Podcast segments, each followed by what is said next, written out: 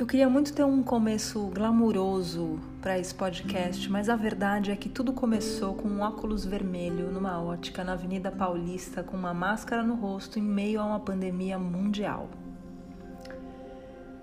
Estava eu, logo após sair do meu oftalmo, na primeira brecha que o nosso isolamento social teve, precisando muito de um óculos novo muita dificuldade de trabalhar, muitas horas na frente da tela de um computador. Saí do consultório com uma receita nas mãos e entrei numa ótica para escolher um óculos. Provei várias opções, mas eu tive um caso de amor à primeira vista com uma armação vermelha que no mínimo é cheguei. É tipo assim, cheguei.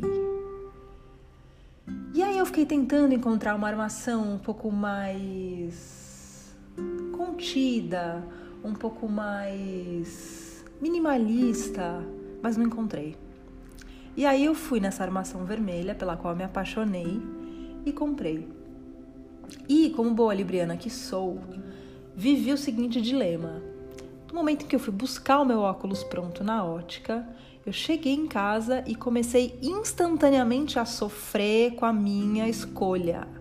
Eu olhei no espelho e pensei: por que, meu Deus? Por que eu fui escolher um óculos vermelho? Cheguei dessa proporção para usar. Eu vou enjoar desse óculos daqui uma semana e toda essa ladainha que eu já conheço, porque como boa libriana que sou, esses são os meus ciclos de compra. Eu compro uma coisa que eu amo e dois minutos depois de passar o cartão, eu já tô totalmente arrependida do que eu comprei, já tô vendo se tem a possibilidade de devolver, já tô investindo. Eu juro, a primeira coisa que eu digitei no Google quando eu cheguei em casa foi como pintar armações de acetato. Mas aí Passado esse momento de balanço, eu senti dentro de mim uma voz muito verdadeira e honesta dizendo: Cara, eu amei esse óculos quando eu vi ele pela primeira vez. Então eu vou bancar o meu óculos vermelho. Cheguei e vai ser isso e pronto. E desde então, isso faz umas três horas mais ou menos, eu tô aqui é, lidando com essa decisão. Em paralelo a isso, eu tô mais ou menos há uns dois anos querendo lançar um podcast. Já cogitei lançar ele sozinha, já cogitei lançar ele com um amigo, já peguei todos os equipamentos emprestados de um outro amigo que faz podcasts profissionais, microfones de mesa, passamos um tempão instalando os equipamentos na minha casa, fiz um teste, gravei um episódio piloto, não levei ao ar. Depois fiz outros testes sozinha. E esse projeto vai ficando engavetado e eu vou adiando até que eu descobri que existia um aplicativo chamado Anchor, que é basicamente mágica. Você grava o negócio do celular, como eu estou fazendo agora, como se eu estivesse gravando um áudio para uma amiga minha. E ele já vai transformando isso num arquivo de podcast, ele acrescenta músicas, ele faz a capinha bonitinha com a fonte, escreve o que você quer ele bota a trilha, ele faz barulhos de, de. nem sei como é que fala isso, mas barulhos.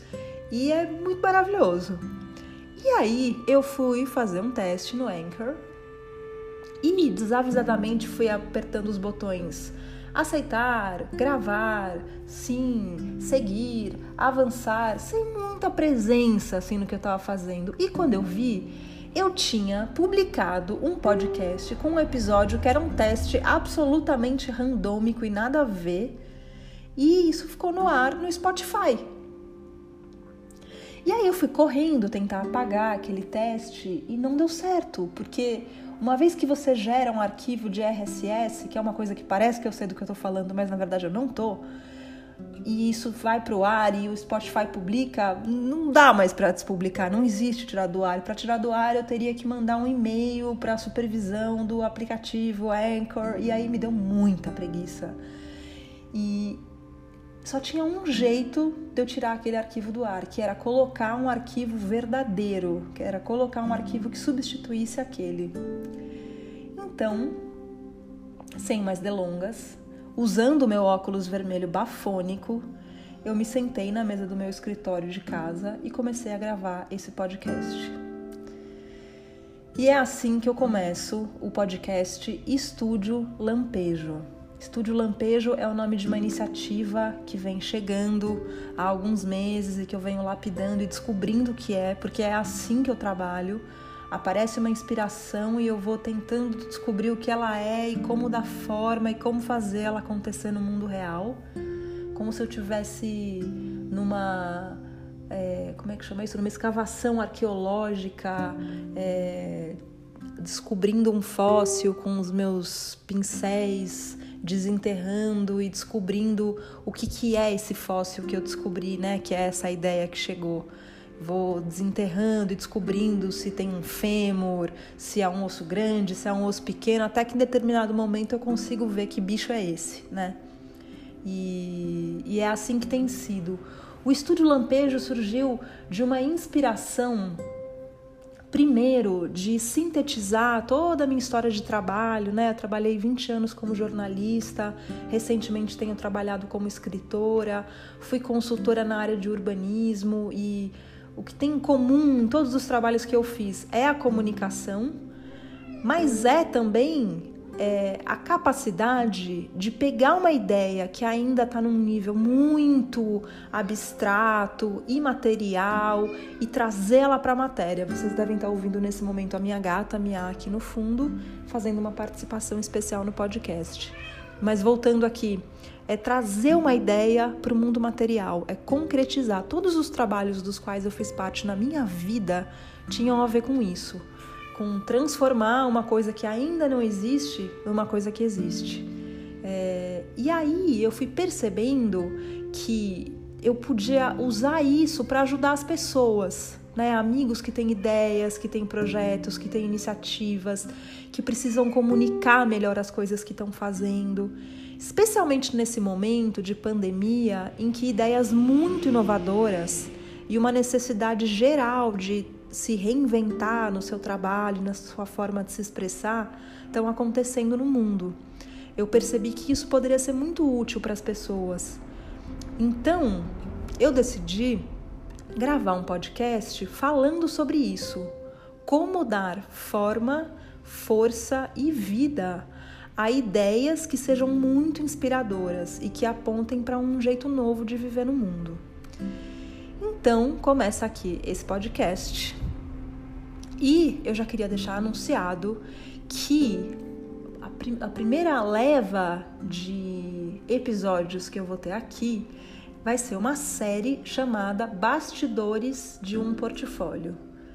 Porque eu fiz muitas coisas interessantes nesses últimos anos. Eu participei da Bienal de Arquitetura, eu criei um projeto em parceria com o Itaú Cultural chamado Brechas Urbanas. Eu fui gestora de um laboratório de vizinhança para condomínios, patrocinado pela Lelo, que é uma administradora predial. Eu fiz um programa chamado O Futuro da Minha Cidade em vários municípios do Brasil, em parceria com a Câmara Brasileira da Indústria da Construção. É, eu fiz palestras em quase todos os estados do Brasil.